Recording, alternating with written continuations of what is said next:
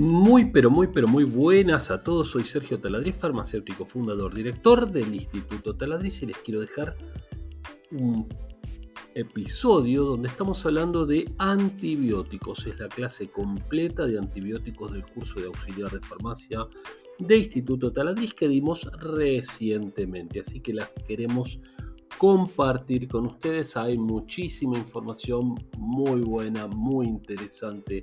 Así que bueno, espero que les guste. Un saludo grande y que estén muy bien. Y saben, nuestra web es www.institutotaladriz.com.ar o googlean Instituto Taladriz y nos van a encontrar. Pueden ver nuestros cursos, pueden seguirnos en nuestras redes sociales. Ya tenemos más de 400.000 seguidores en distintas redes sociales. Así que bueno, los esperamos, contáctenos y es un gusto estar brindándoles esta información tan interesante.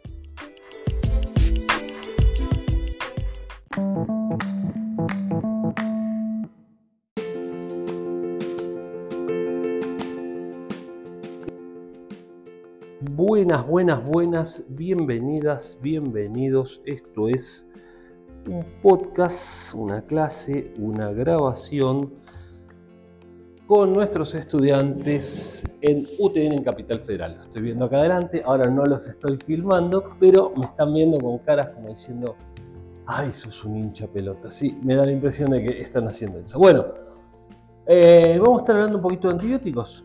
¿Está bien? Tema importante el tema de los antibióticos. ¿Es importante? Sí, es importante. ¿Hay abuso de antibióticos? Sí. ¿Toman antibióticos la gente cuando no tiene que tomar antibióticos? Sí. ¿Toman antibióticos por cualquier cosa? Sí. ¿En la farmacia se lo venden? Sí. ¿En aquella farmacia no? Quiero creer que no. Sin receta no. No me comprometas, no me comprometas. Bueno, este, igual no está saliendo, este, simplemente hay un audio por acá nada más. Este, eh,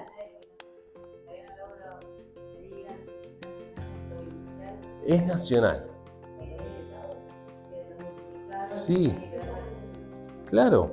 A ver, los antibióticos siempre fueron de venta bajo receta archivada. Cuando hablamos de venta bajo receta archivada, quiere decir que hay una receta que se retiene y que puede venir la autoridad sanitaria y decirte, che, vos compraste el último mes 400 cajas de ese antibiótico.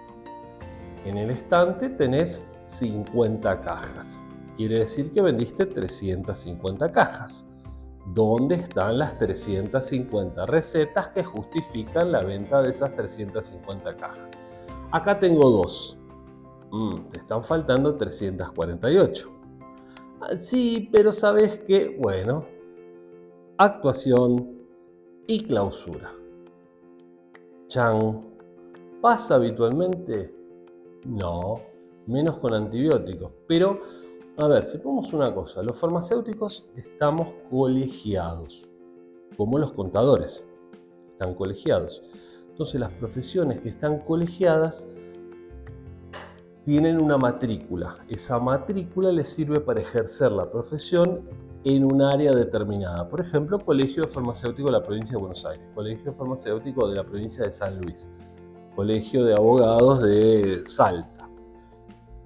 El colegio tiene, puede ejercer sanciones sobre esa matrícula. O sea, vos sos farmacéutico, ya está, sos farmacéutico, vos sos contador, sos contador, te vas a morir siendo contador. No te pueden arrancar eso. Es tu conocimiento y no te lo pueden sacar. Lo que puede hacer el colegio es actuar sobre la matrícula y decir, perfecto, vos sos contador, sí, sos contador, pero acá no podés ejercer por el plazo de tres meses por esta macana que te mandaste, ¿sí? Y te suspende la matrícula, por ejemplo, o te la suspende definitivamente. En esta provincia no puedes trabajar más. Tiene que ser algo extremadamente grave, ¿no? Eh, bueno, entonces te tenés que ir a trabajar a otra provincia que se puede hacer. O puede haber algo a nivel nacional que te digan no puedes ejercer más en este país. Listo, tendrás que ir a otro país, hacer la reválida si te la hacen. ¿sí? Eso es lo que puede pasar. En las farmacias puede pasar que al farmacéutico responsable de la farmacia este, le apliquen una sanción, que puede ser dinero, puede ser suspensión de la matrícula o puede ser cierre de la farmacia. ¿Se entiende? Bien. Eh, entonces, mm, a ver, eh, clase número 6. Ya la vieron esta clase, quiero creer, menos él. Él no la vio y vos, vos sí, vos sí, vos sí, ella sí. Por encima, por encima no sabías ni el nombre, no sabías ni qué clase íbamos a ver. Bueno, este, muy por encima, muy por encima. Este, entonces, vamos a hablar de antibióticos fundamentalmente, virus. Virus lo vamos a mencionar sobre todo para tener presente que los antibióticos contra los virus no hacen nada. Vamos a, vamos a, dejar, eso, vamos a dejar eso registrado, vamos a registrarlo y vamos a decir entonces todos claramente para que vean cómo sabemos qué le hace un antibiótico a un virus. Nada, nada, nada, nada, nada. ¿Estamos de acuerdo? No le hace nada al virus, pero sí... Estamos, estamos mezclando ahí nos hace daño a nosotros porque nos mata nuestras bacterias buenas. Qué bien que quedó este video. Este quedó muy bien. Bueno, entonces vamos a tener en cuenta esto. Virus. A ver, son seres microscópicos que solo pueden multiplicarse dentro de una célula. Son parásitos obligados. No, no tienen maquinaria para replicarse. Son como una jeringuita que está ahí con un veneno, digamos, ¿no? Con un ADN o ARN.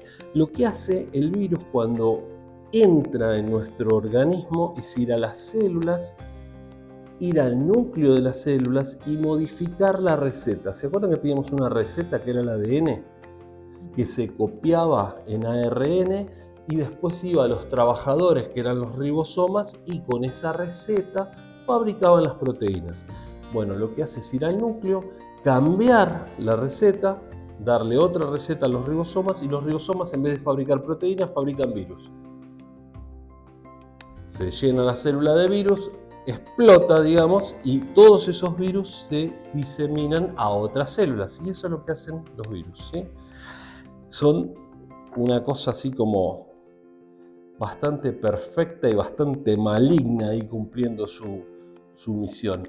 Ahora, si nosotros pudiéramos aprovechar esa capacidad, ese poder de los virus para decir, voy a modificar una bacteria, por ejemplo, y voy a hacer que produzca algo que a mí me interese. Sería genial.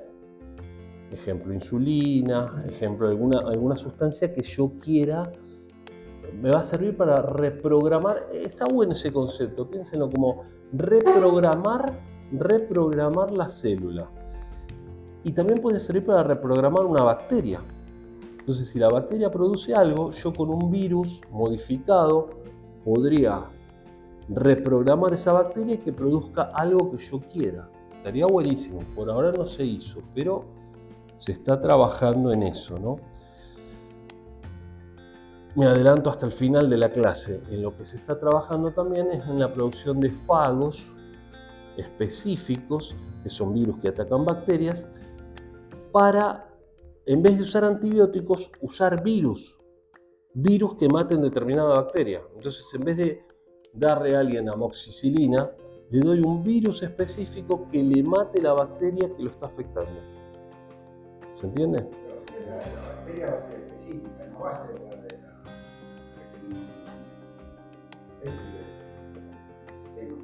Sí, sí, en ese sentido actuaría como, como un anticuerpo monoclonal, digamos, que, que va y actúa como un misil teledirigido, que va a matar a quien corresponde.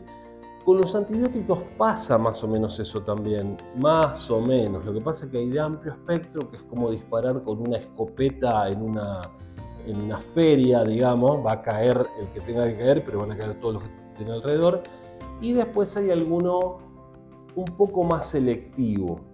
Tampoco tenemos uno que sea un francotirador que le apunte exactamente entre los ojos al, al delincuente. No hay uno así.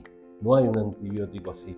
Hay de amplio espectro y de espectro reducido, pero dentro de ese espectro reducido caen muchos. ¿sí? Dentro de esos muchos que caen también pueden venir bacterias buenas, bacterias saprófitas. ¿sí? Eh, con los virus la cosa sería más específica probablemente. Iría específicamente a la que quiero matar. Bueno, acá tenemos la estructura de los virus. Este, Pueden multiplicarse dentro de la célula, como decíamos, no son considerados seres vivos, existen más de 1500, 250 son patógenos para el hombre, algunos son muy patógenos, muy patogénicos, muy productor de enfermedad grave y otros son menos patogénicos. Em, si pensamos en virus, ¿qué les viene a la cabeza?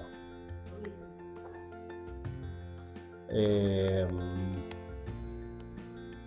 bien, si nos queremos poner en... No, no, no, perfecto, pero si nos queremos poner en prolijitos, hilando más fino, vengo tranquilo, vengo cuando quiero, vengo buenas, adelante, bienvenida. Eh, ¿Cómo va? Si nos ponemos a hilar finito, el COVID es em, coronavirus disease, o sea, enfermedad del coronavirus. No es el virus en sí. El virus es el SARS-CoV-2, el virus. Y la gripe eh, tampoco es el virus, es el influenza virus, el que produce la gripe. ¿sí? Está perfecto, la manifestación es eso, ¿no? ¿En qué otro, en qué otro pensamos cuando pensamos en virus?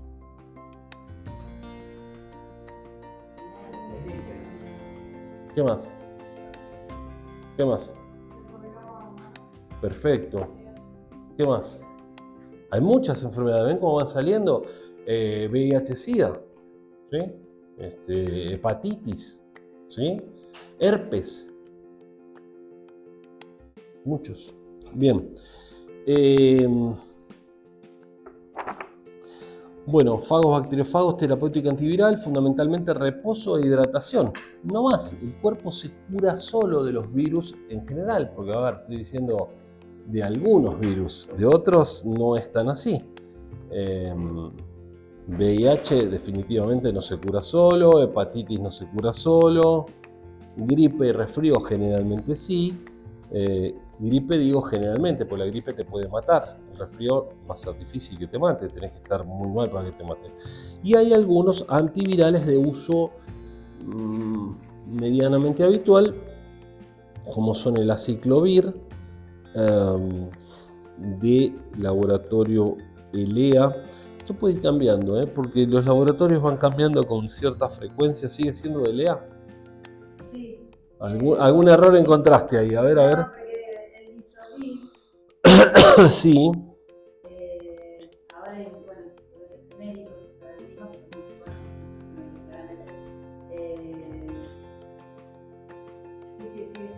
Bien, bien, me alegro que así sea. O viral sigue siendo de Roemer. Sí, los de Roemer no cambian, pero algunos, este, algunos cambian de marca.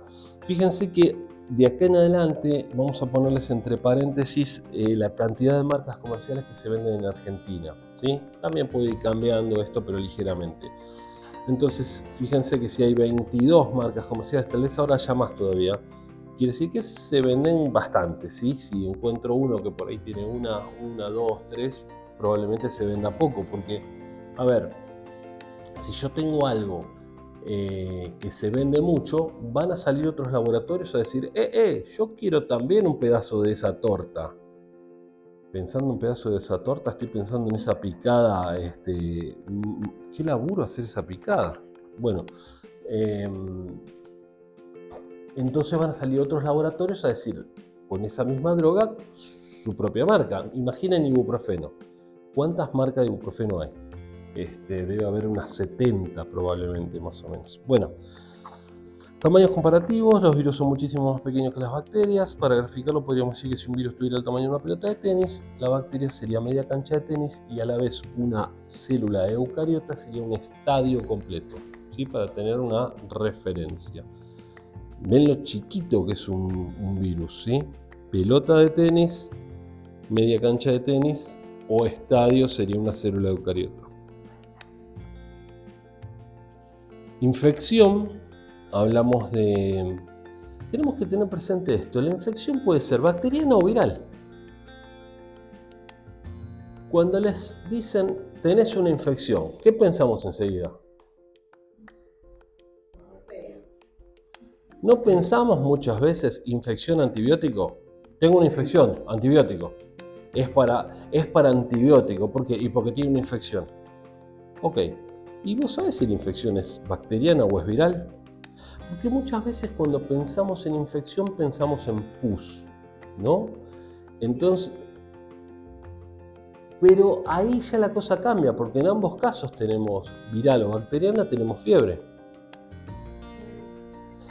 Pus no. Pus tenemos cuando hay bacterias. Entonces generalmente asociamos, tiene una infección, se infectó, esa herida está infectada. Bueno, ahí sí, ahí sí es probable que tengamos que hablar de antibiótico.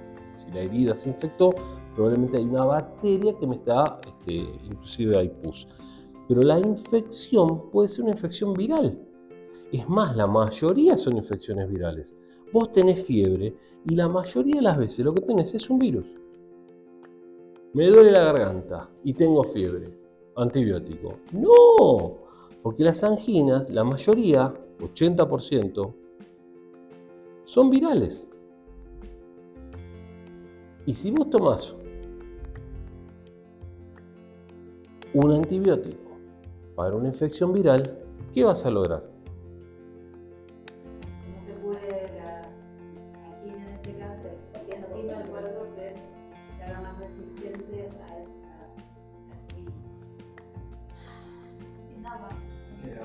La bacteria se vuelva más resistente. Claro, que hace La bacteria que tenemos.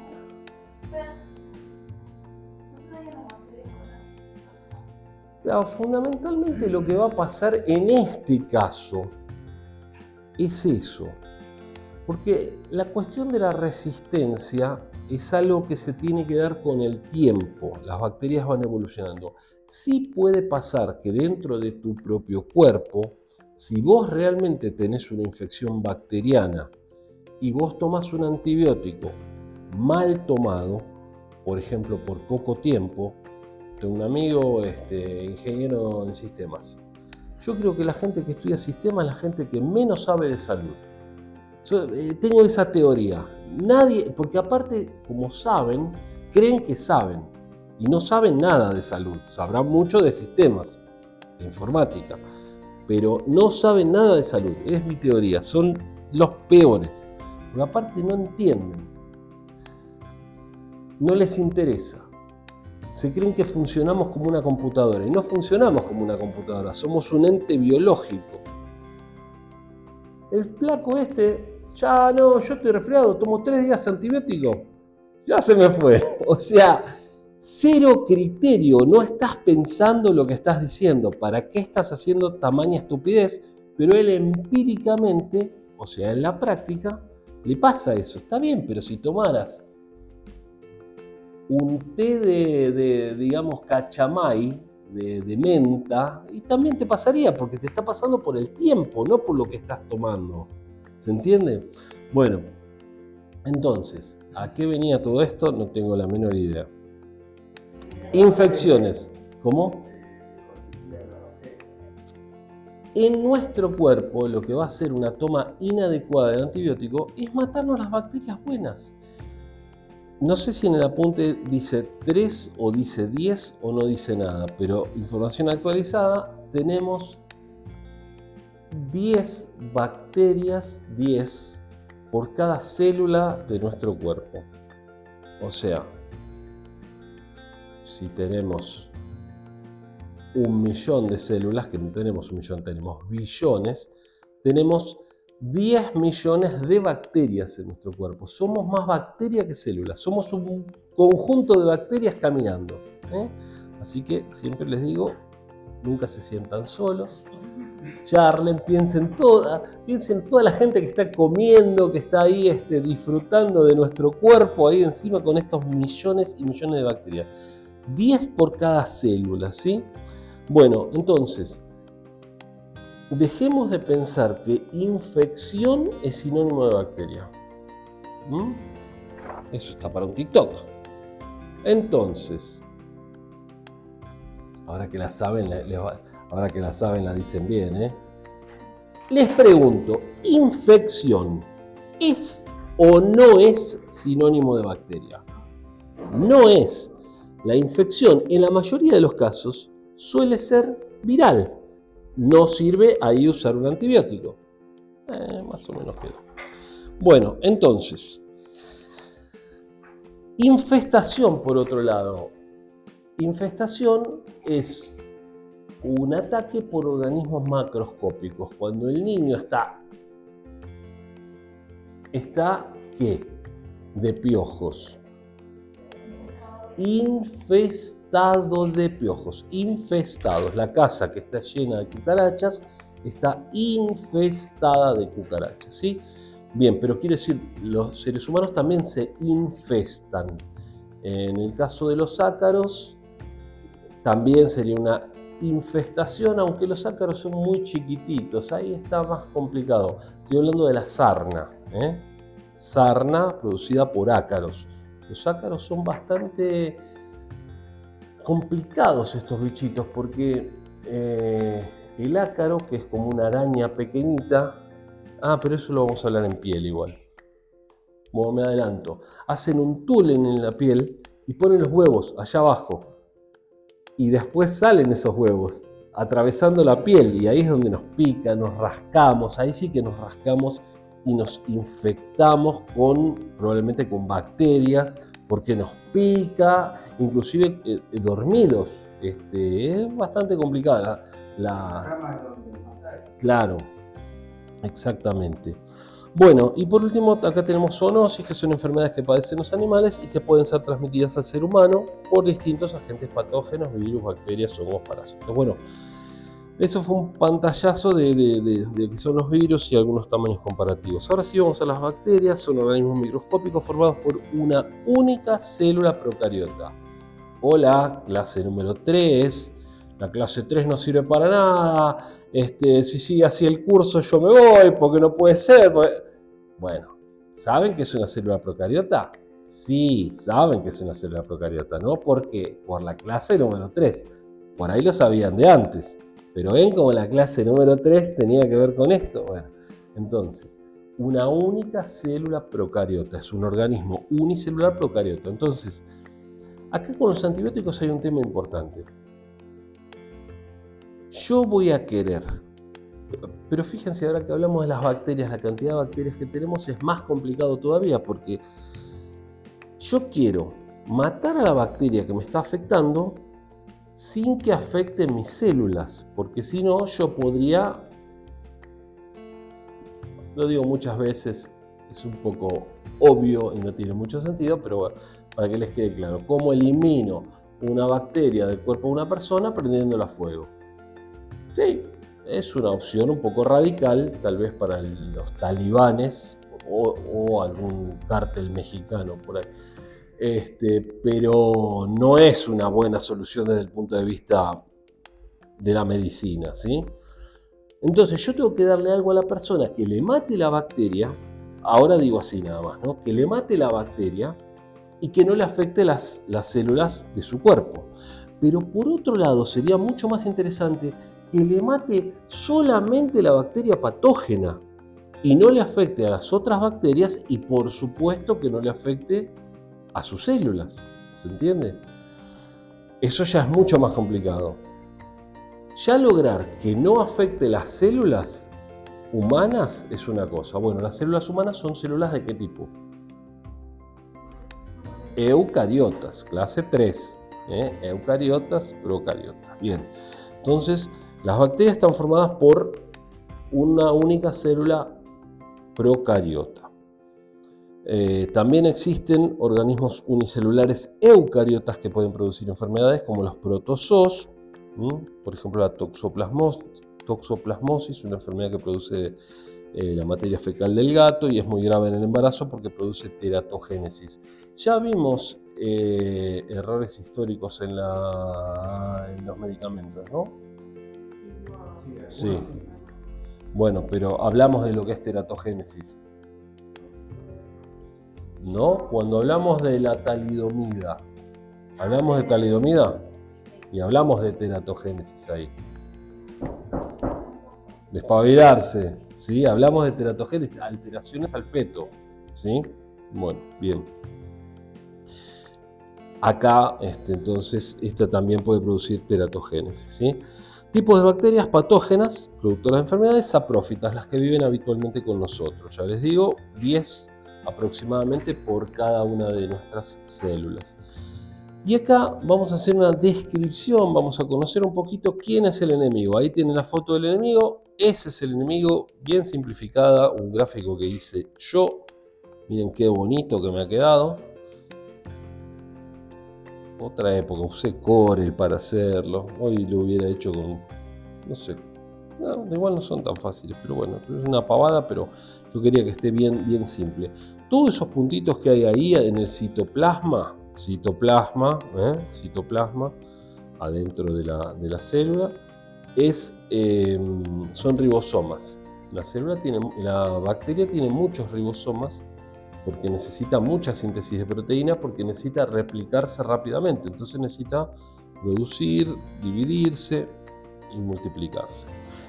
Tenemos, bueno, hay una endoespora que ya vamos a ver que se, usa cuando las condiciones del ambiente no son adecuadas. La, bacteria puede esporularse, puede volverse una espora. Seguro que ese tema les costó. A quien no leyó nada, no le costó. A quien por ahí leyó algo, le costó un poquito más. ¿O no? Costó un poquito el tema de espora, ¿no? Sí, siempre, siempre cuesta un poquito el tema de espora. Después lo, lo vemos. O no, lo vemos ahora. A ver, ¿qué pasa con la espora? La espora es como un oso hibernando. El oso cuando está hibernando no hace nada, lo único que hace es seguir con vida ahí, pero quietito, gastando lo menos posible, está hibernando. La bacteria cuando está formando una espora está de la misma manera, está como hibernando, ahí no se multiplica, no puede causar daño tampoco, está ahí como un bicho bolita, ¿eh? apretadita, no hace nada. ¿Cuándo sucede que la bacteria se esporula, se vuelve espora? Cuando las condiciones del medio son hostiles para la bacteria. Ejemplo, falta comida, falta agua. Tipo humanos, ¿no? Este, nosotros también, mucho calor, pH muy inadecuado para que pueda sobrevivir, ya sabemos lo que es pH. Bien, entonces pH muy inadecuado para que pueda sobrevivir. La bacteria que, tiene esa capacidad, algunas que la tienen, otras que no, la que tiene esa capacidad esporula, se vuelve espora y se queda así tranquilita por largo tiempo.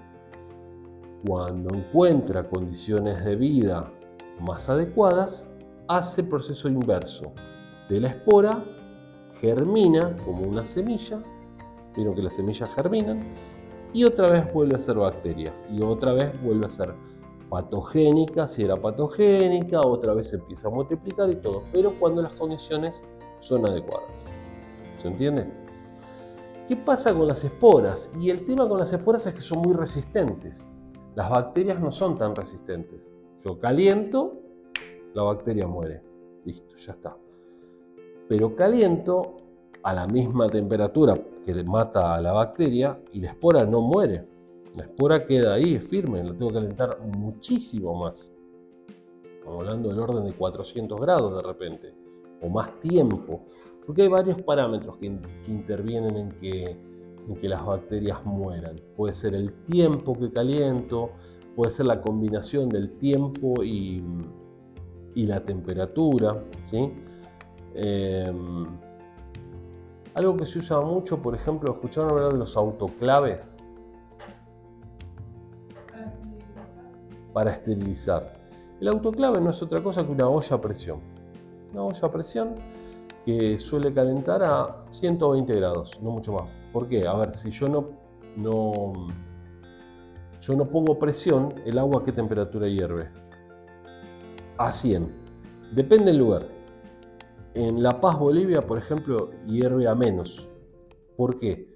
Porque la presión atmosférica es menor. ¿Por qué a los jugadores les cuesta tanto respirar cuando están muy altos? ¿De qué depende la presión? Vamos a ponernos en NERD. La presión depende de la columna de aire que tenemos sobre nuestra cabeza. Entonces, cuanto más abajo estamos, tenemos una columna de aire más alta encima de nuestra cabeza, por lo tanto la presión es como mayor.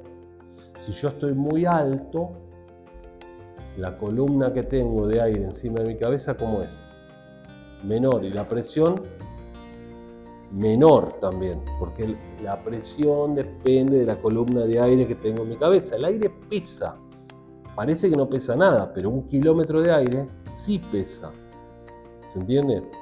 Esto se ve mucho con el agua. Yo tengo el agua y tengo el tanque acá arriba y sale con determinada presión. Yo tengo un edificio de cuatro pisos y abro la canilla abajo y sale un chorro como si fuera de bombero. ¿Por qué? Por la columna de agua, que tiene mucha más presión. ¿sí? Bien, ¿a qué venía esto? A que en Bolivia no se pueden hacer huevos duros. Así me decían, por lo menos en la, en la secundaria, porque el agua no llega a hervir. Si yo quiero hacer un huevo duro en Bolivia, voy a tener que usar una olla a presión. Si yo uso una olla a presión, depende de la presión en la que yo esté permitiendo, el agua puede hervir a 120 grados, por ejemplo. O puede estar a 120 grados sin hervir, ¿sí? Depende de la presión que le ponga. Entonces el autoclave lo que hace es eso. Yo ajusto una presión, le doy un tiempo, caliento y caliento más. Entonces eh, ahí mato más bacterias. Es más fácil matar las bacterias. Hay protocolos, ¿sí? por ejemplo, 120 grados, 20 minutos, suficiente para esterilizar la mayoría de las cosas. Si hay esporas, puedo necesitar otro tipo de, aparato de esterilización o más tiempo. En definitiva, condiciones inadecuadas, bacteria se vuelve espora. En condiciones adecuadas, esa espora se vuelve bacteria. ¿Ok? ¿Quedó? Bien. Eh, un antibiótico no va a matar una espora. Las esporas están dando vuelta, de hecho, no sé si lo digo en el video, probablemente lo haya dicho, este, lo de la maldición de, las pirámides, que probablemente entraron y aspiraron esporas, que estaban ahí hace muchísimos años, no era una maldición, o sí, no sé, pero nada, vos entras a un lugar así, que estuvo cerrado cientos de años, es muy probable que en el ambiente haya esporas, por ejemplo. Y nada, entraste, respiraste eso, no pasó nada. Claro, porque ahí aspiraste las esporas. Las esporas esas encontraron un lugar calentito, encontraron comida y ahí empiezan a... Y aparte probablemente no haya antibióticos para, para esos bichos que de hace no sé cuántos años. O sea que capaz que los antibióticos que tenemos en la actualidad no, no sirven. Creo que en, el, en hielo de la Antártida habían encontrado bacterias también. Eh, complicados esos bichos, porque quién sabe, hace mil años que están ahí. ¿Con qué las matamos? Eh, capaz que justo es sensible a la moxicilina, pero capaz que no, son bichos de otra era, digamos. Complicado. Bueno, sigamos. Bueno, entonces acá estamos analizando un poquito lo que son las, distintas áreas de la, de la bacteria. Si yo puedo atacar alguna de las partes, yo la voy a matar a la bacteria. Si puedo atacar su pared, muchos atacan la pared. Si yo le hago un agujero en la pared a la bacteria, la bacteria pierde su, su contenido y muere. Es como pegarle un balazo, digamos. Este, ¿Qué pasa? Cuando alguien le pega un balazo, se le sale el contenido que tenía que estar adentro, sale para afuera. Bueno, con la bacteria pasa algo similar. Entonces, yo puedo atacar la, síntesis de pared bacteriana cuando hay que generar la pared, bloqueo determinadas proteínas y me queda un agujero. Listo, ya está. Puedo atacar la este, síntesis de proteína. Dije que ahí estaba llena de, de ribosomas. Si yo doy algo que bloquee los ribosomas, los ribosomas quedan trabados. Imagínense como una máquina que produce algo que yo le pongo algo en el engranaje, la trabo y no funciona. Listo, otra forma de matarla. Otra forma de matarla sería alterar los ácidos nucleicos. Si yo cambio la receta de la, de la bacteria, la modifico, sale cualquier cosa. En vez de salir una bacteria, sale una cosa extraña. Que en general solo en las películas cuando sale esa cosa extraña es un mutante y en la, en la vida real esa cosa extraña no prospera y en los seres humanos es cáncer, o en los animales, es cáncer, es una célula eh, indiferenciada que si tiene la capacidad de replicarse se va a replicar en cualquier cosa y va a ser una célula que no sirve para nada y está ahí consumiendo oxígeno, consumiendo sangre, pero que no sirve para nada. Es cáncer. ¿sí? Si, si es localizado, tal vez se pueda extirpar y otra cosa. Si hace metástasis y se va por todos lados y forma núcleos por distintos lugares, está más complicado el tema, ¿sí? Bien. Bueno, acá tenemos entonces las distintas partes, ribosoma, material genético. Bien. Caracterización de las bacterias. ¿Cómo se caracterizan? Con una tinción que se llama tinción de Gram. habrán escuchado, ¿es gram positivo o es gram negativo? ¿Por ahí escucharon alguna vez o nunca lo escucharon eso? ¿no? Bueno, por ejemplo, un coco positivo o un bacilo negativo. ¿Eso qué significa? Bueno, ahí estamos mezclando dos cosas. La morfología, la forma de la bacteria, esto tiene más que ver con bioquímica, pero bueno. Por ejemplo, vamos para este lado, que tenemos la morfología. Ahí tenemos los cocos, que tienen una forma este, de esfera, por eso le dice coco, porque parece un coco. ¿no? Cuando uno mira el microscopio, algún genio brillante habrá dicho que balón de fútbol. No, es muy largo, ponele, ponele coco. Bueno, coco entonces, coco.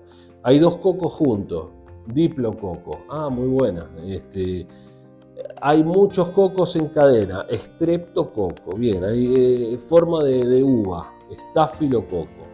Después tenemos el bacilo, que es más alargadito, y el espirilo, que tiene forma de espiral. Entonces ahí tenemos la morfología. La forma. Y si esa forma, aparte, yo le puedo poner una tinción de Gram, que es una tinción, una forma de teñir a las bacterias, eh, que puede dar, puede quedar con un color impregnado o no. A ver, eh, a las bacterias se le pone un colorante, se le pone un fijador, se le pone un colorante rosa, después se le pone un colorante azul, después se lava. Si se lava y no se va el colorante azul, o sea, quedó azul, se dice que es gram positiva. Si se lava y se le fue el colorante azul, quedó con el colorante rosa. Y entonces se dice que es gram negativa. Y si no, no agarró nada, no tiene pared bacteriana, no tiene pared, porque lo que hace la, tinción de Gram es tener la pared. ¿sí? Si no prendió nada es que no tiene pared. Si no tiene pared es una bacteria sin pared. Son raras, pueden ser los micoplasmas, ¿sí? que están ahí que, pueden producir neumonía atípica, un tipo de neumonía que es un poco más difícil de tratar porque no responde a los antibióticos tradicionales. ¿sí? Bien, entonces eso es caracterizar. Ahí yo estoy caracterizando una bacteria, pero no la estoy identificando. ¿eh? Como digo muchas veces, oficial, oficial, me acaban de robar. ¿Quién fue? Un hombre. Bien, saqué mujeres. Un hombre alto. Bueno, saqué mujeres y saqué hombres bajitos. Bien, un hombre alto morocho. Ok, listo. Un hombre alto, morocho y narigón. Bueno, listo. Diego Peretti. No, no sé si está alto, bueno, ponele. Este, y lo que yo estoy haciendo es caracterizando, ¿sí? Pero no estoy identificando. Cuando yo identifico, oficial me robó, ¿quién? Juan Fernández. DNI 18324-716. Ah, pero vos lo conocías, claro, sí, sí es mi vecino, lo conozco. Ah, entonces ahí lo identificaste. Sabés quién te robó. Con las bacterias pasa algo similar. Vos las podés caracterizar, que es lo más rápido. Y entonces ya caracterizaste y decís, esa familia de bacterias suele ser sensible a este antibiótico, a este y a este. Entonces puedo usar dentro del arsenal que tenemos estos y ya puedo ir empezando un tratamiento, por ejemplo, para ir ganando tiempo. Ahora, si yo la quiero identificar, ya es mucho más difícil. Otra cosa que yo debo hacer o debería hacer antes de prescribir, como farmacéutico no puedo prescribir, ¿sí? Se están haciendo algunas cosas para que los farmacéuticos puedan prescribir determinados medicamentos en casos de urgencia, pero eso va a tomar un tiempo y no sé qué tan, no sé qué pasará con eso. Por ejemplo, un medicamento para la hipertensión. Si vos tenés hipertensión ahora, tenés que tomar un medicamento para la hipertensión. No podés pedir un turno al médico. Está bien, podrías ir a una guardia que te atiendan, que te inyecten. Pero se está hablando de, alguna posibilidad de que los farmacéuticos podamos indicar en las farmacias por ejemplo, medicamentos eh, para bajar la, presión arterial en el momento. Pero bueno, es algo que todavía se está manejando. El otro día estaba viendo una conferencia de la Federación Sudamericana de Farmacia. Era la presidenta era una farmacéutica uruguaya estaba el representante argentino, había dos representantes de Chile. Y por ejemplo, me enteré que en Chile los farmacéuticos no pueden aplicar inyecciones. Toma para vos. En Argentina aplicamos inyecciones, aunque en toda la carrera yo no vi nunca cómo se aplica una inyección, pero puedo salir y aplicar inyecciones. O sea, son las cosas extrañas que tiene la... Yo después me formé y aprendí de otro farmacéutico que hacía mucho tiempo que daba. Pero en Chile, por ejemplo, no pueden dar inyecciones los, farmacéuticos. Cosas extrañas que suceden. Eh, acá tenemos como más atributos en Argentina. Capaz que esto de, de, medicar también.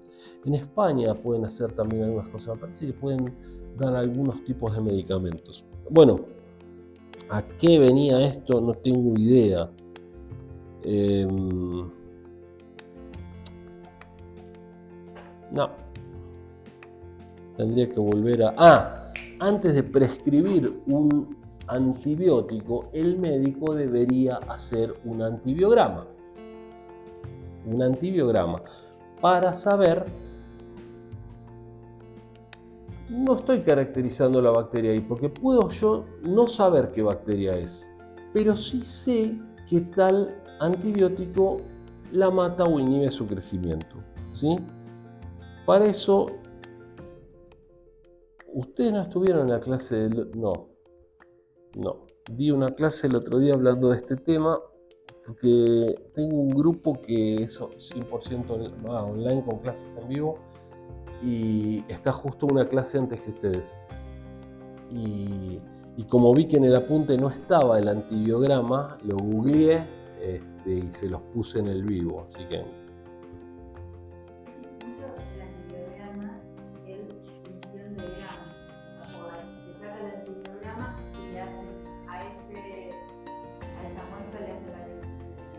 No, son cosas totalmente distintas.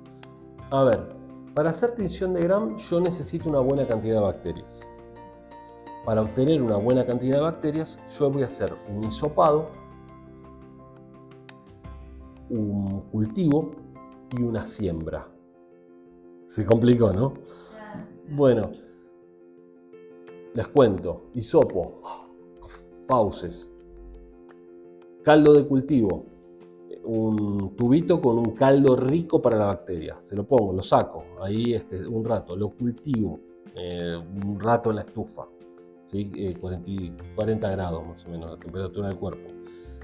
Eh, no sé exactamente cuánto tiempo, 12 horas. Se replicaron. Lanceta, saco, placa de Petri, agar agar, por ejemplo, alimento para las bacterias, una especie de gelatina siembro. Vieron que se siembra de esa manera para tratar de ocupar la mayor cantidad de superficie. Otra vez a la estufa, dejo dos días. Miren el tiempo que fue pasando. Mientras tanto la persona sigue con fiebre, sigue... yo todavía no le di nada. Saco, pum pum pum, un montón de puntitos, colonia bacteriana. Bueno, ahí saco y ahí puedo hacer tinción de gramo sobre eso. Necesité un montón de cosas.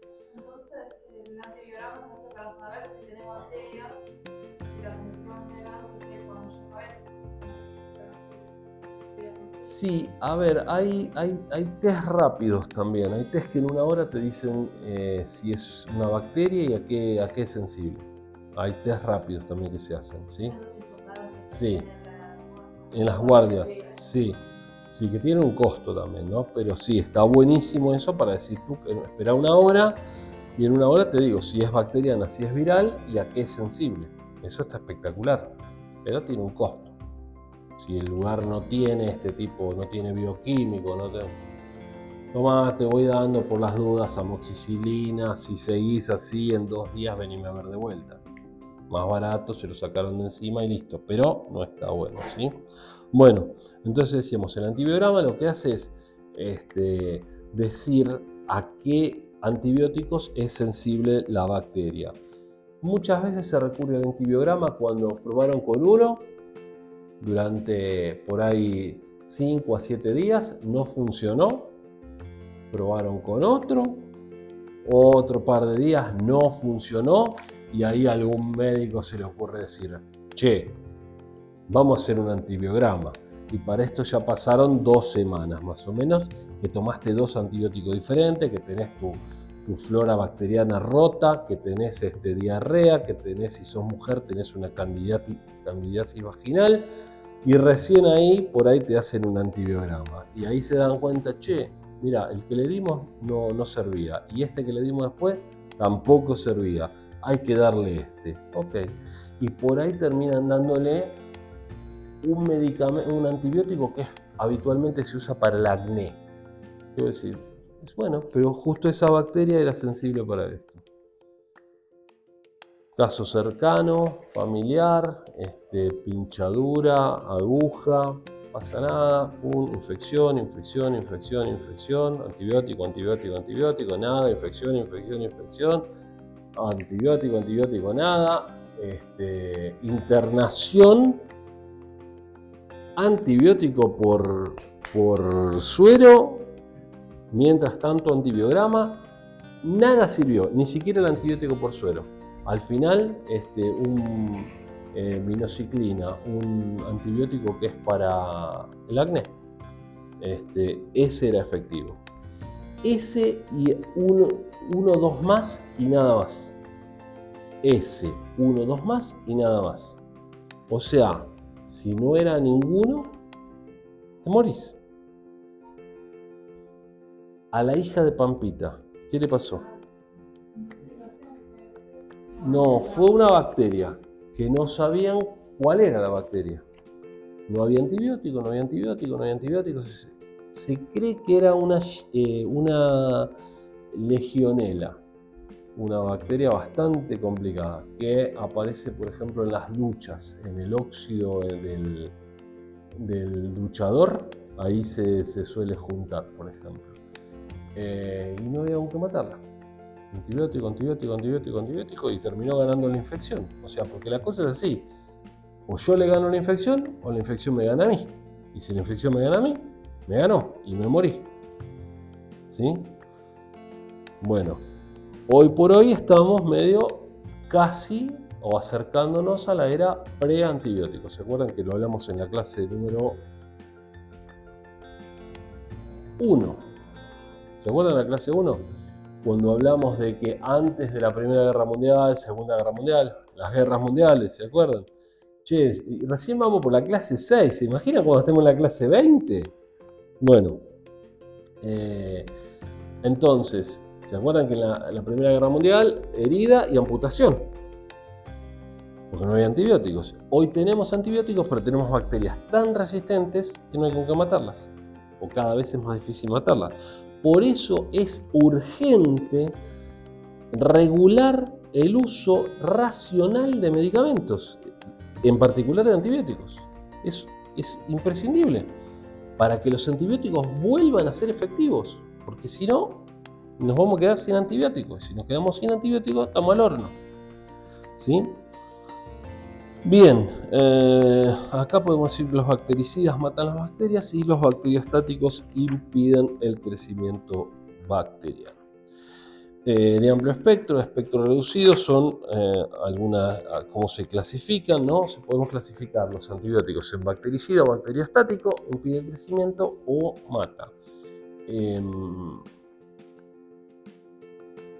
De amplio espectro, de espectro reducido, por su estructura química tenemos distintas formas de caracterizarlo. Betalactámicos, por ejemplo, es una, muy conocido, aminoglucósidos, em, polipéptidos, bueno, y otras. Y por su mecanismo de acción, que es la metodología que vamos a usar para explicarlo, que es un poco la más gráfica y la más este, sencilla de comprender, digamos. ¿Dónde actúa la bacteria? ¿Dónde actúa? Este antibiótico actúa acá, este antibiótico actúa acá, este antibiótico actúa por acá. Tampoco se vuelvan locos, yo no os voy a exigir esto, que se lo sepa, no tiene sentido. Acá estamos hablando de, ustedes no van a salir y van a ir a... No, tenés que tomar este, un... No. Pero está bueno que sepan dónde actúan los distintos, los distintos este, antibióticos, ¿sí? He visto ahí algunas algunos apuntes que me han llegado de algunos lugares conocidos que dan el curso de auxiliar de farmacia, fotocopia libro, tomá, leete esto. No, no, no me va, no me va. Este, esto está digerido, está explicado, está sencillo dentro de lo que es esto, ¿no? Que es un tema áspero, digamos, ¿no? Entonces, acá los vamos a dividir en los antibióticos que inhiben la síntesis de pared, los antibióticos que inhiben la síntesis de ácidos nucleicos y los antibióticos que inhiben la síntesis de proteína. Punto. Entonces, dentro de los que inhiben la síntesis de pared, tenemos las penicilinas, cefalosporinas y polipéptidos. Dentro de los que inhiben la producción, digamos, de ácidos nucleicos, tenemos la sulfamida, fluoroquinolonas, rifampicina. Y dentro de los que inhiben la síntesis de proteína, aminoglucósidos, tetraciclinas, cloranfenicol y macrólidos. ¿sí? Entonces, los que atacan la pared bacteriana, decíamos penicilinas, este, efectivos contra gram positivas, este, no son efectivos contra esporas ni contra micoplasmas. ¿Vieron? Las esporas son complicadas de matar y bueno, los micoplasmas obviamente porque no tienen pared, entonces no se les puede hacer nada sería como tratar de dispararle a un fantasma, digamos. Le pegué un tiro a un fantasma y si no tiene cuerpo el fantasma, no, va a morir así. Este, tendré que hacer algún conjuro para usar otra cosa para que se vaya el fantasma, pero un tiro no sirve. Bueno, en muy pocos casos pueden producir shock anafiláctico. Se dice de que alguno de acá es alérgico a la penicilina. No, ¿lo conocen algunos? Seguro que sí. ¿No? ¿Sí? Bueno, seguro que ese que vos conociste no era alérgico a la penicilina, no, pero él creía que sí. Este, en realidad, como, como se dice acá, uno de cada diez o menos de los que creen ser alérgicos a la penicilina lo son en realidad. Eh, breve caso, breve anécdota. Mi viejo este, tenía erisipela una enfermedad de la... generalmente se dan en los tobillos, en, las pantorrillas. ¿Escucharon hablar de la erisipela? Y algunos mal le dicen disipela. No, no la escucharon, nada, nada, no, no. Bueno, ahora por ahí lo van a escuchar. Es una enfermedad que te enrojecimiento, este, tiene bastantes problemas la erisipela, eh, permeabilidad capilar, entonces es como que te supura, que te sale líquido de la piel eh, y eso es propenso a infectarse y demás. El tratamiento más indicado es una inyección de penicilina, penicilina G-benzatínica, es una penicilina de depósito, esa penicilina pesada que duele cuando te la aplican si no la aplican bien. Tengo un video de eso que tiene 2, millones y medio de visitas en YouTube. 2 millones y medio de visitas de YouTube. ¿No, ¿No lo vieron mi video? Bien, bien ahí. Estoy en ojotas. ¿Viste que estoy en ojotas? Bueno, un pantalón corto. Bueno, este, ahí le estoy inyectando penicilina. Bueno, la cuestión que eh, a él le habían dicho que era alérgico a la penicilina. Entonces probaba con un antibiótico, probaba con otro, probaba con otro, probaba con otro. No había caso, porque eso es para penicilina, olvídate, otra cosa no funciona. Entonces, este, un día vamos a un médico ahí conocido, de un familiar, este, le hace la prueba de alergia a la penicilina. Una rayita con, con el canto de la aguja para cortar la capa más próxima de la piel y una gotita así de penicilina de lo que le iba a inyectar. En realidad no se hace con eso. No sé si usamos eso, lo, que se usa generalmente es, eh, penicilina sódica, que es una penicilina de acción rápida, porque la otra es penicilina benzatínica, que es de acción más lenta. Entonces, generalmente es una pollita transparente de penicilina sódica. No me acuerdo si lo hicimos con penicilina sódica o con la benzatínica. Creo que lo hicimos bien, creo que lo hicimos con la sódica. Se le puso rojo. No, es alérgico, le dice el médico. Sí, sí, nomás parece que es alérgico. Le digo, bueno, hacémela a mí. Lo mismo.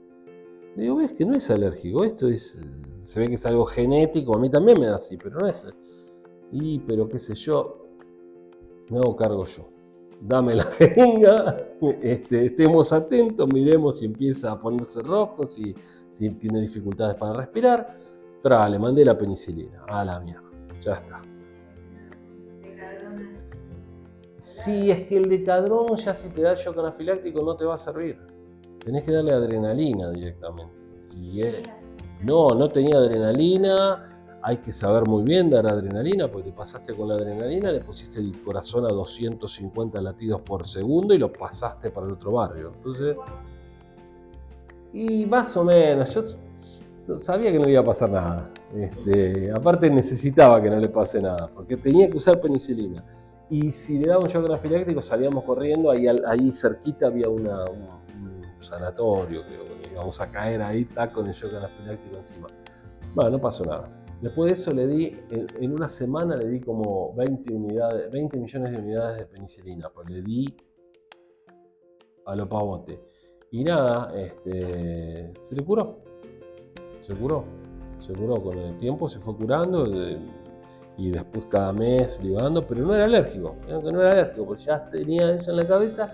Y una enfermera te hace, y una enfermera te hace la reacción, te dice sos alérgico. Listo. Claro, porque se te puso un poquito rojo, pero eso, probalo con otra persona, capaz que se le pone igual a la otra persona, no podés determinar por eso que es alérgica. Y cuando a vos te dicen que sos alérgico, ya está, te quedó el rótulo para toda la vida. Te lo dijeron a los 7 años, tenés 70 y decís, no, no, a mí me dijeron que soy alérgico. Y no es así.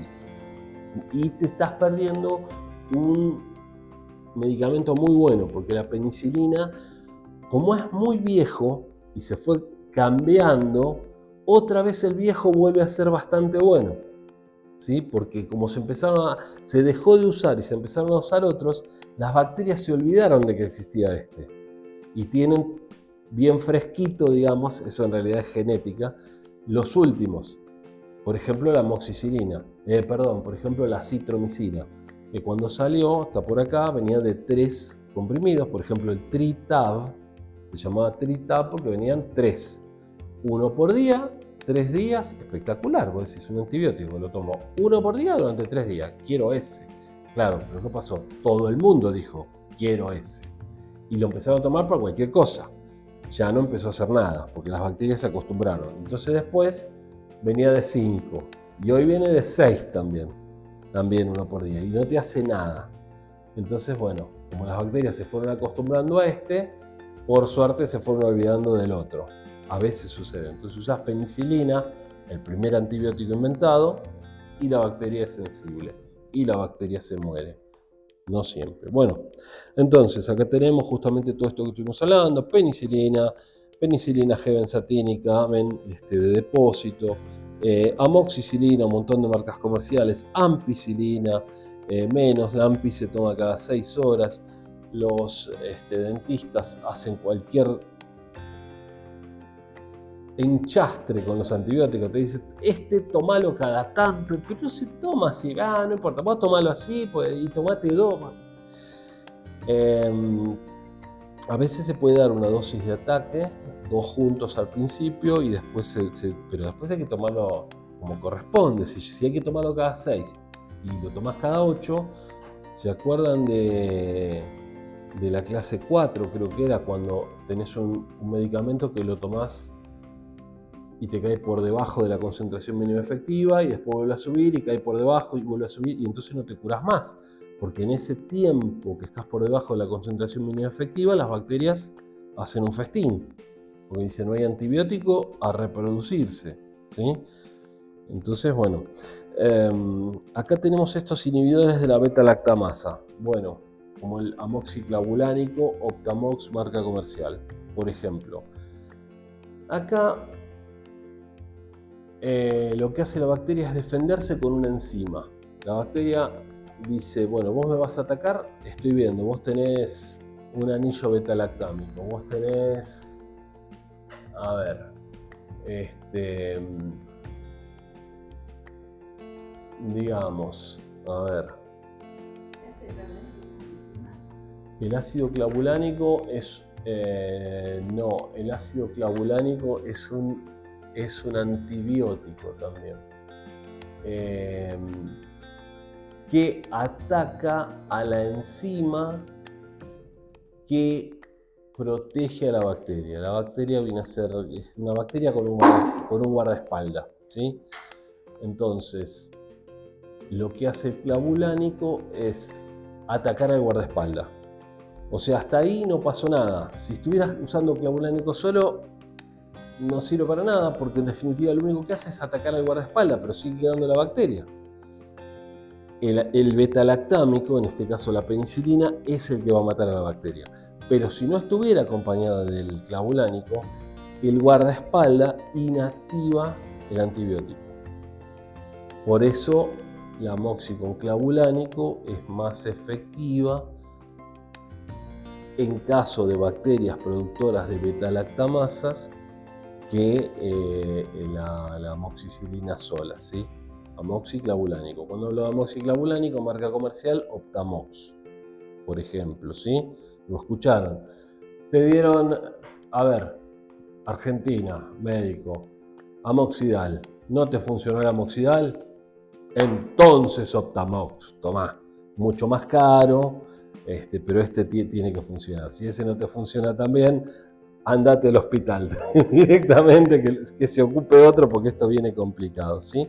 Pero bueno, en definitiva, eh, lo que hacen es esto, ¿no? Eh, el, IBL, el inhibidor de la beta-lactamasa. Se puede combinar. ¿Se acuerdan cuando hablamos en la clase 4 sería de sinergismo, de adición y de potenciación? Bueno, acá tenemos un sinergismo de adición. Yo uso un fármaco asociado con otro fármaco y obtengo una suma de beneficios. Como cuando uso diclofenac con paracetamol, por ejemplo. Bien, no estamos haciendo TikTok y me está preocupando que no estamos haciendo TikTok de todos estos temas interesantes. Bueno, a ver. Eh, bueno, acá tenemos otra, otros, otros tipos de antibióticos, las, las cefalosporinas, las distintas generaciones de, cefalosporinas, de primera, segunda, tercera y cuarta. Eh, otros como polipeptios. Ven que acá estos ya tienen muchos efectos tóxicos. Acá ya empiezan a afectar a las, a las, a las células. Entonces yo no puedo usarlos de manera indiscriminada, porque puede ser un antibiótico fantástico, mata un montón de bacterias, pero produce mucho daño, mata a la persona, toxicidad renal, toxicidad eh, hepática, toxicidad en los oídos, ototoxicidad, ¿sí? Entonces no puedo usarlos, este, toma, acá tenés un kilo de, como eso es algo que está, es un poco, un poco que, no es muy correcto en Doctor House, que está tan, tan bien armada. En Doctor House prueban de todo. Prueban esto, no funciona. Prueban esto otro, no funciona. Prueban lo otro, no funciona. Y le dan 10 tratamientos diferentes al tipo, como si muy de vez en cuando dicen, pero mirá que si le damos esto, ya después no podemos hacer aquello. Como que este, esto va a afectar. Si no, este, prueban, prueban, prueban. Y no es así, porque vos probás y estás causando un daño. Y si no funcionó, ya causaste igual un daño con eso que le hiciste, con ese medicamento que le diste y demás. Así que eso no, no está muy prolijo. Con los antibióticos pasa lo mismo. Yo pruebo uno, no funcionó. No es gratis, le doy otro. No, porque ese que le di ya hizo daño.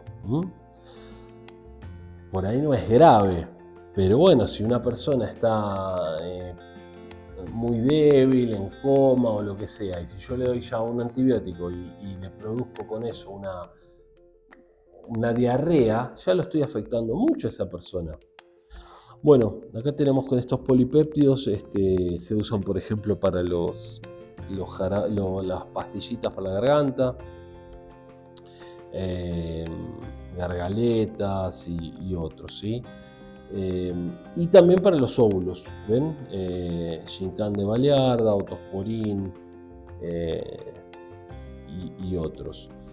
pero no se usan a nivel sistémico. Tratamos de, de que no se usen a nivel sistémico. No estoy tomando un comprimido de eh, polimixina o gramicidina, sino que lo estoy usando a nivel local.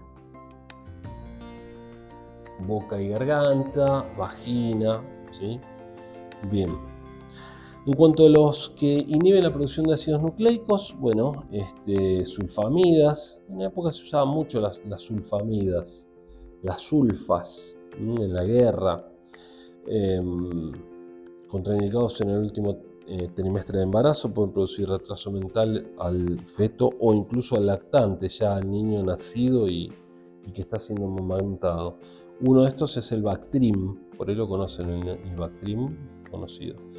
Bueno, este, fluoroquinolona se comenzaron a usar en el 84, eh, especialmente activas contra gram negativas. ¿eh? Ven que las gram negativas son más difíciles de matar. Son bacterias que están eh, acostumbradas a vivir en el interior de los organismos. Las gram positivas viven más en el exterior. Son como brutas, pero no tan dañinas en general. Estas son más sofisticadas, las gram negativas, y más difíciles de matar. Em, ¿Podés morir por una gran positiva? Sí, claro que podés morir por una gran positiva también. Es importante cuando toman fluoroquinolonas que tomen mucha agua para evitar que se formen cálculos en los riñones. Y acá tenemos, por ejemplo, la ciprofloxacina, súper conocida. Seguramente todas las mujeres de este curso han tomado ciprofloxacina en algún momento por una infección urinaria. ¿Es correcto o no? Bueno, tomaste. Y por la soda. La soda te protege de todo esto. Norfloxacina y ciprofloxacina, ¿sí? Este, también tenemos levofloxacina, pero esa se usa más para las vías aéreas superiores. Todas son fluoroquinolonas. Después tenemos la rifampicina. Esta es muy complicada la rifampicina. Esta interfiere definitivamente y sin dudas con los anticonceptivos. Vieron que ya habíamos dicho que los antibióticos pueden interferir, entonces por las dudas usar preservativo. Estas interfieren, no pueden interferir, está probado que interfieren, ¿sí? la rifampicina. Em, graves efectos adversos como toxicidad hepática. Se usa para tuberculosis y se usa durante bastante tiempo, seis meses más o menos o más. ¿sí? Em, y se vuelven resistentes a esta, por lo tanto hay que usar incluso este, eh, rifampicina con otros. Después tenemos los que inhiben la síntesis de proteína, aminoglucósidos, acá tenemos streptomicina, gentamicina, tobramicina, generalmente estas se usan en gotas porque también tienen efectos adversos. ¿sí? Tetraciclinas, estas son las que son complicadas cuando se vencen. Miren que en general los medicamentos cuando se vencen siguen sirviendo, bueno, pero estas no, estas producen metabolitos tóxicos. Así que nunca tomar una tetraciclina vencida. Estaremos para un TikTok con eso, pero no sé, no sé. No, ya está.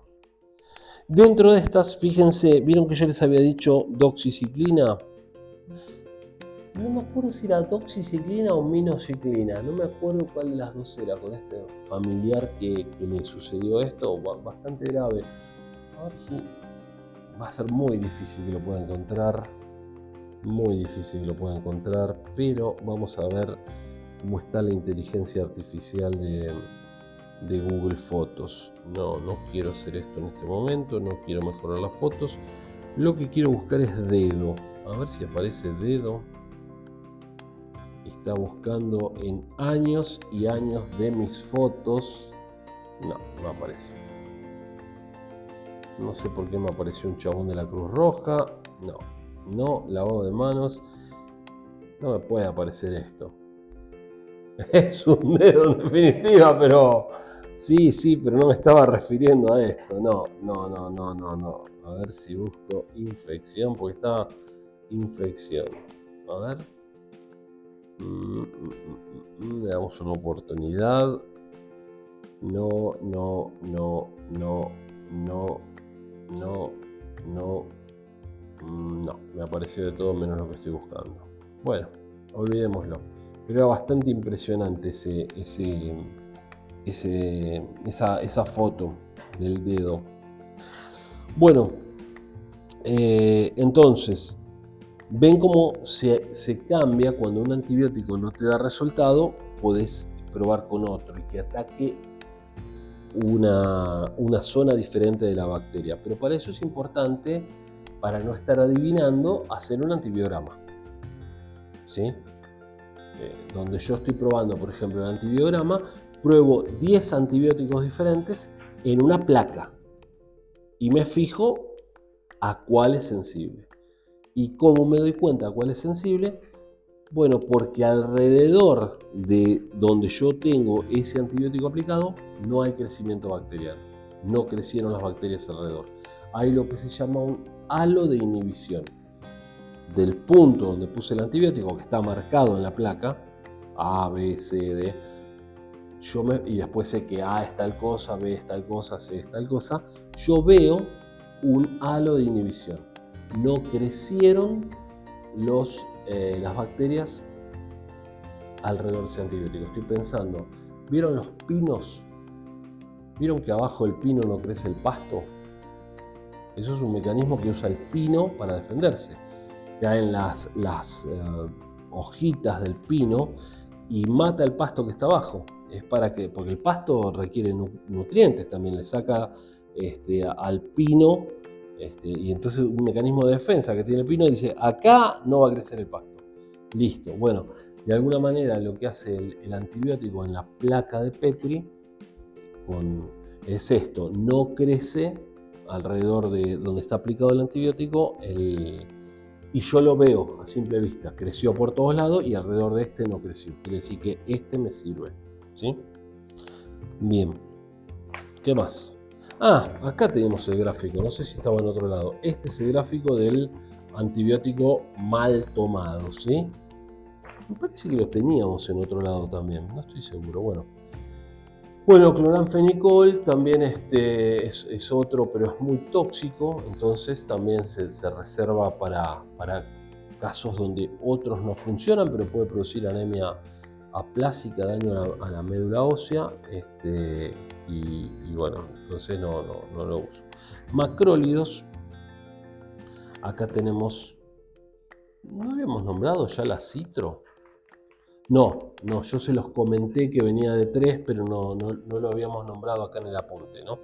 Entonces, dentro de los macrólidos, eh, bacteriostáticos bactericidas, eh, inhiben el crecimiento o matan, de amplio espectro, gran positivas y algunas gran negativas.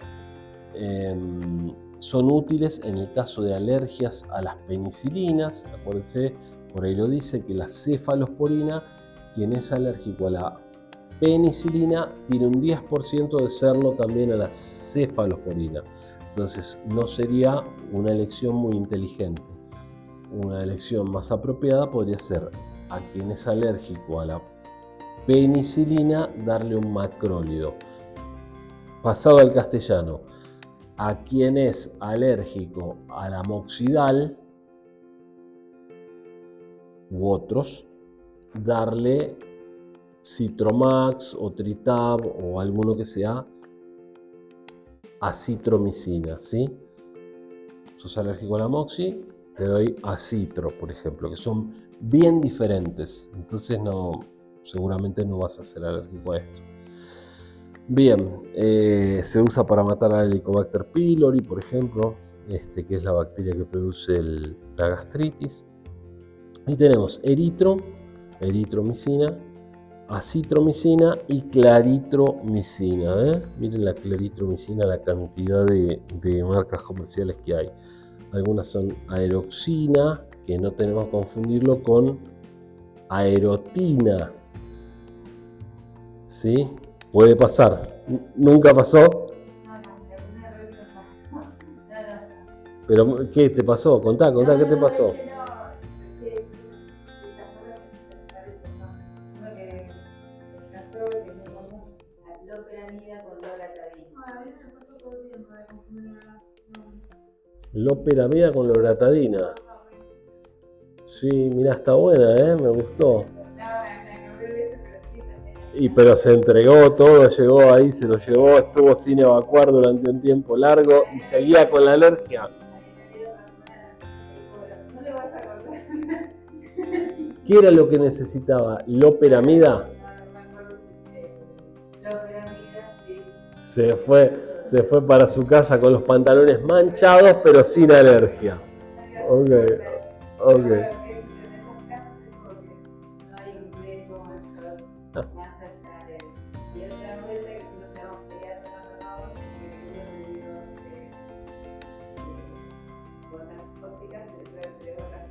Ah, ¿pasó? ¿Viste que yo lo digo acá en el apunte?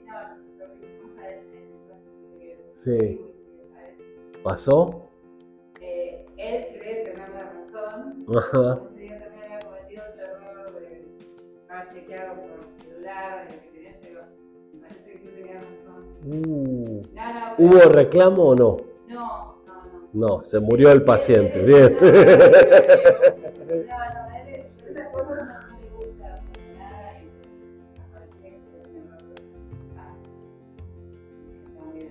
Y es lógico. Está bien ahí. la loperamida y y loratadina. Mira qué interesante, claro, son bastante parecidas, sí. Bueno, eso. Yo tengo una farmacéutica amiga que, este, bueno, no es tan amiga, pero eh, buena onda, eh, que es eh, una experta en farmacia hospitalaria, porque hace mucho que trabaja en farmacia hospitalaria, y estuvimos por hacer un curso de farmacia hospitalaria. Lo iba a hacer ella y yo después iba a ocuparme más de lo pedagógico.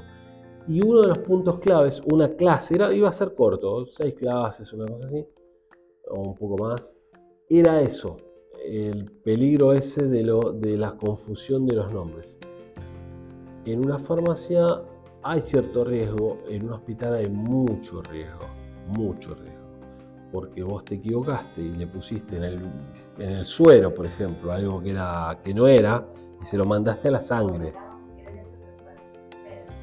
Sí, sí, sí, pero también vos le podés mandar la medicación mal y bueno, y la enfermera puede confiar en que se lo mandaste, o sea, fue mandó a farmacia, le vino de farmacia lo que tenía que ponerle y le pone, tal vez sin mirar o porque viene de la farmacia, bueno, hay responsabilidades compartidas, o sea, sí, está bien, el último que lo tocó fue la enfermera pero el que se lo mandó mal también fue de la farmacia del hospital directamente. Entonces, y el médico lo indicó bien, porque también puede pasar que el médico indicó mal, entonces toda la cadena va hacia atrás, pero por el médico indicó bien.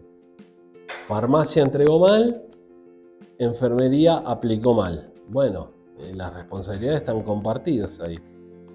Eh, un familiar que está estudiando para Sofata y, y le habla mucho de accidentes, de aviones, ¿sí? Y muchas veces eh, está implicado en el accidente de avión el estado anímico del piloto, del personal de la cabina. Se está peleando con la mujer, o que el hijo lo metieron preso, o que el hijo tuvo un accidente. Por eso es importante que cuando están en vuelo y demás, no estén comunicados con el exterior. Eh, que se estén ocupando 100% de ser pilotos. Es muy importante porque a vos te llaman y te dicen que tu hijo tuvo un accidente y vos tenés 500 almas este, bajo responsabilidad tuya. Y bueno, es un ser humano también. Y, si te dicen una cosa así, vas a querer llegar antes, vas a tratar de apurar para decir, quiero ir, bueno, y en cuanto llegue voy a estar... Y entonces, este, entonces es, bastante interesante esta cuestión de las, de las responsabilidades con los pilotos, es crítico, crítico, ¿eh? Esta cuestión de que los pasan a buscar, porque, a ver, si el tipo va manejando y se estresa y choca o pelea con alguno y llega con los pájaros volados, y hay muchas vidas en, en riesgo ahí, ¿no? Bueno, eh, así que loperamida y loratadina, me gustó, me gustó la, me gustó, sí, es muy parecido. Bueno, y son bien distintas sus, sus efectos. Bien, hablamos de, de administración correcta. ¿Qué está pasando acá? ¿Qué está pasando en este gráfico? Toma incorrecta, ¿por qué? Mm, mm. Sí, pero ¿qué pasa con el tiempo? Analicen el gráfico, porque si no es un gráfico que está tirado ahí y no sirve para nada. Todo. Sí, sí, sí, pero ¿por qué? Sí, pero ¿por qué? Qué molesto que me pongo. ¿Pero por qué? ¿Qué está pasando? ¿Cómo lo están tomando? Man, Mal. Ok. ¿Por qué? A ver.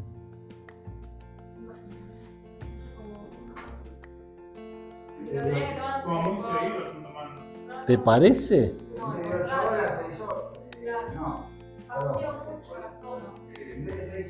horas. Ahí está. Ahí está. Lo está tomando mal porque lo está tomando más espaciado de lo que corresponde. O sea, está dejando más tiempo entre toma y toma del adecuado. Por ejemplo, ampicilina, que se toma cada 6, lo está tomando cada 8. En vez de estar tomando 4 por día, 4 por 6, 24, en vez de tomar 4 por día, está tomando 3 por día. 3 por 8, 24. ¿Sí? El día tiene 24 horas. ¿No me acuerdo? Entonces, ¿qué pasa? Acá hay 2 horas que me está cayendo por debajo de la concentración mínima efectiva. Y en esas 2 horas las bacterias son felices. ¿Se entiende? Entonces, presten atención a este gráfico. ¿Y qué pasaría si lo toma más seguido de lo que corresponde? Muy bien, muy bien, porque sube y baja un poco, sube de vuelta y baja un poco, sube de vuelta y baja un poco, sube de vuelta y baja un poco. ¿Y dónde está yendo a parar el gráfico? Allá arriba. ¿Y qué encuentro allá arriba? La concentración mínima tóxica. Entonces me puedo llegar a intoxicar por tomarlo muy seguido. Pero como si yo estoy tomando la dosis correcta. Sí, estás tomando la dosis correcta, pero no en el tiempo correcto. ¿Sí? Esto es lo mismo que decir, me tomo una copita de, de- vodka y no me hace nada. Está bien, si te tomas una copita de vodka, esperas 24 horas y te tomas otra, no. Pero si te tomas una, en los 10 minutos tomas otra, a los 10 minutos tomas otra, evidentemente el valor se va para arriba en sangre, ¿sí? Bien. Acá lo está tomando mucho espacio entre toma y toma. Bien. Bueno, en cuanto al origen de la resistencia bacteriana, eh, hablamos de resistencia cuando no es sensible a ningún antibiótico, bueno, este, pero están matando nuestras bacterias. Alrededor de 1950 se usaban, este, se daban eh, antibióticos al ganado para hacer que la- el ganado no se enferme. Es muy caro inclusive. Vieron que muchos dicen, no, el pollo, el pollo tiene antibióticos. No tiene antibióticos. No tiene antibióticos. Eso de que el pollo tiene antibióticos es un mito. Sería bastante caro el pollo si le dan tanto antibiótico también. Sí es verdad que lo que comemos industrialmente son pollitos. No son pollos. Es un pollito, un mega pollito. Pero no es un pollo.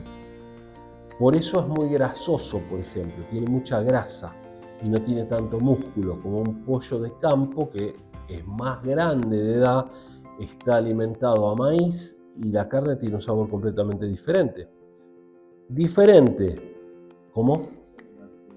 Tiene mucha más fibra, es mucho más duro, pero es riquísimo también. Ahí me puse re carnívoro. Este, un vegano se está retorciendo así, dice, ah, maldito criminal, te tendrían que comer a vos. Bueno, este, pero la cuestión con, lo- con los pollos es esa, que lo que es un pollito súper desarrollado, porque tiene este, el alimento justo que necesita y se hace crecer muy rápido. Claro, y genéticamente se elige las razas que crecen más rápido. Eso es selección. Ay, me vas a poner triste. A ver, ¿qué me vas a empezar a decir? Y sí, están.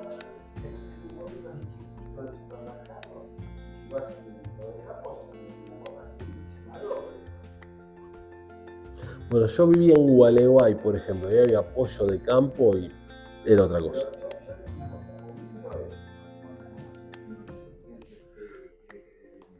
Y no, no, es como dicen con, también con los em, con eh, las verduras orgánicas y toda la. Y es complicado, es complicado. De lo ideal a lo real y de ahí a lo posible. Es complicado. Imagínate si los alimentos así industrializados son caros, imagínate todo orgánico, eh, sería muy complicado. Sería muy complicado. De lo ideal a lo real a lo posible. Puedes elegir. Eh, octógono, octógono, octógono, papa frita, no. Este, pollo, no será el mejor, pero es pollo. Lo dejas fuera de la heladera, se pudre, y decir que es alimento de verdad eso.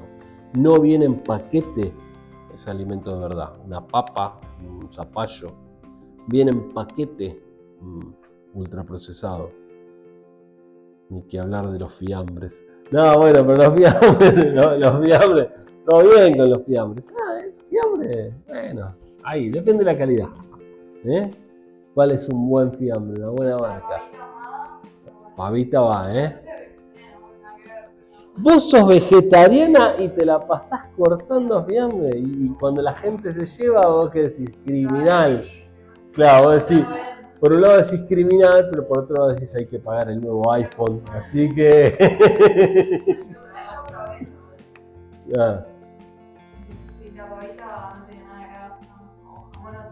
¿Y no extrañas un poco? No, bien. Entonces ahora cuando llegas a tu casa te comes qué?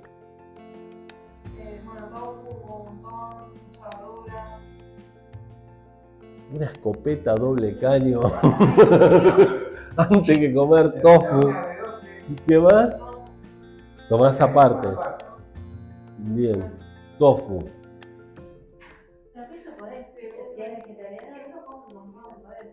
Sos ovo, lácteo vegetariana. Bueno, eso es más razonable.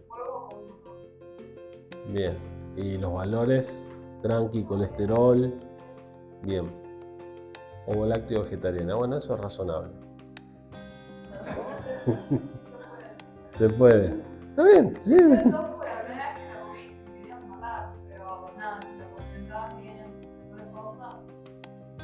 Hay que, poner, hay que tener mucha imaginación para ponerle onda al tofu. Bien. Bien, bien, bien. Bien, no, no, está bien, está bien. Este, tofu estamos hablando de queso de soja, ¿no? Ahí me va, a ver, dame, dame la explicación. Soja. Bien. Ok, maravilloso. Bueno, estamos ahí bien con el, este, bien un salamito, no, no, no, no, no, una longaniza así, cortadita en diagonal, como, no, no, no, lo hace, lo haces, la cortás ahí, pero no, y cuando la cortás ahí no hay, no hay, bien, bien, bueno, entonces, eh, tetraciclina, ta, ta, ta, bueno, esto de los animales, superbacterias, KPC y SARM, bueno, justamente la, esto que les contaba hace un ratito del, del familiar que, que, eh, tuvo este problema grave en el dedo fue con SARM, eh, con Staphylococcus aureus resistente a la meticilina, SARM.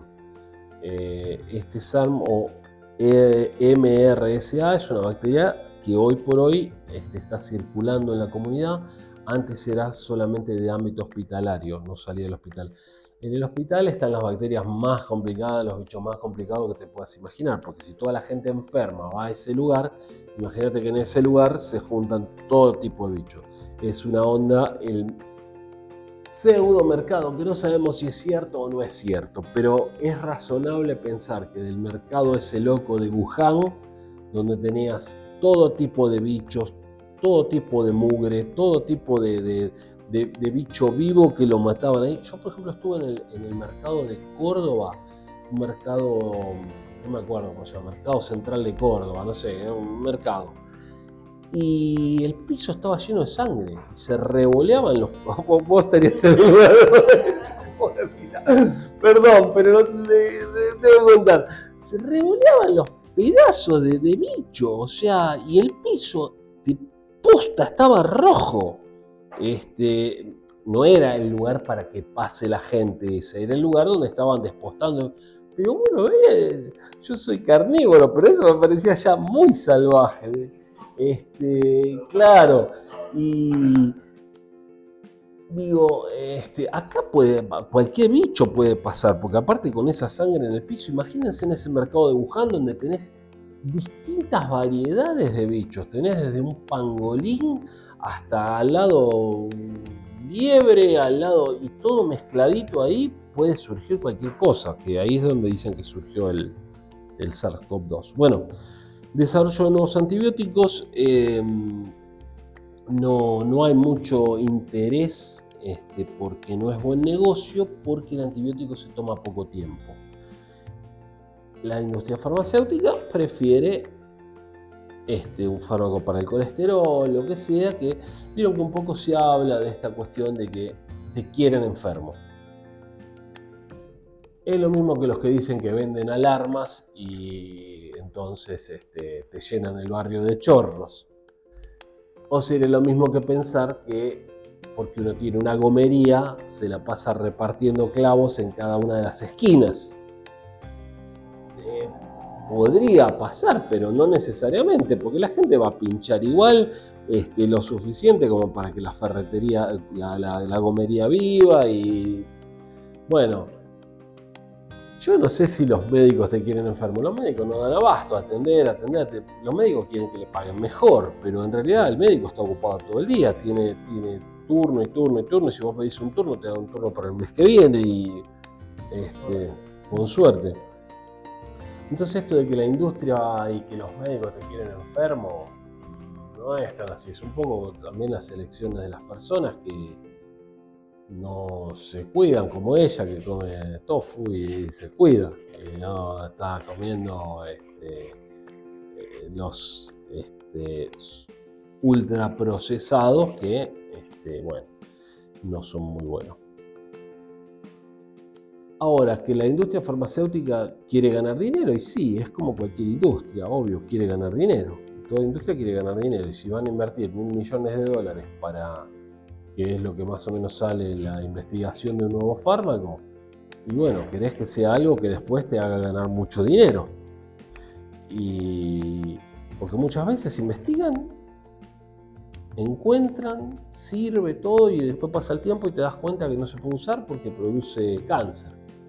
O sea, te cura tal cosa, pero produce cáncer, listo, afuera del mercado. Te cura tal cosa, pero este, produce infartos, listo, afuera del mercado y toda esa plata que invirtieron, este, chau, a la basura.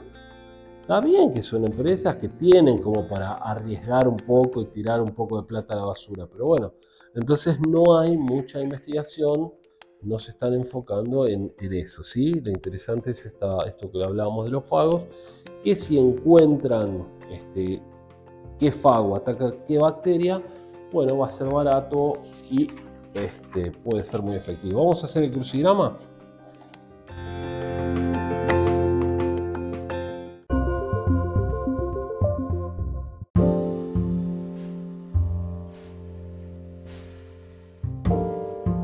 Gracias por haber escuchado este episodio de Instituto Taladriz Salud. Mm, compartilo, dale, dale me gusta, seguinos en las redes. Nos puedes encontrar en TikTok como Sergio Taladriz. Tenemos más de 350 mil seguidores y bueno, nos puedes encontrar también en YouTube como Instituto Taladriz y por supuesto en nuestra web googleando ahí Instituto Taladriz. Un saludo grande y gracias por escuchar.